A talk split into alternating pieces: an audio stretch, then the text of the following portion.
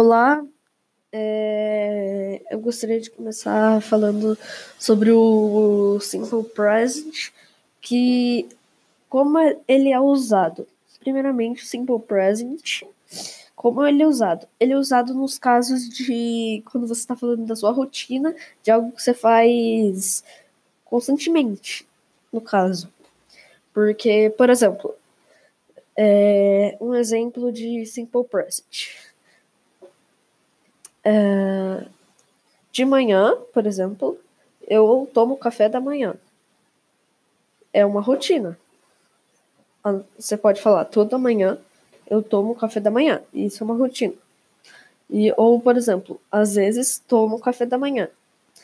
E para ser um simple present, entre o sujeito e o verbo, não pode ter nada. Como se fosse I like cooks.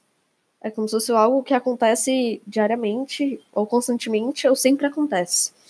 Ou seja, I like não tem nada entre esses dois. E não pode ter nada entre esses dois para ser simple present.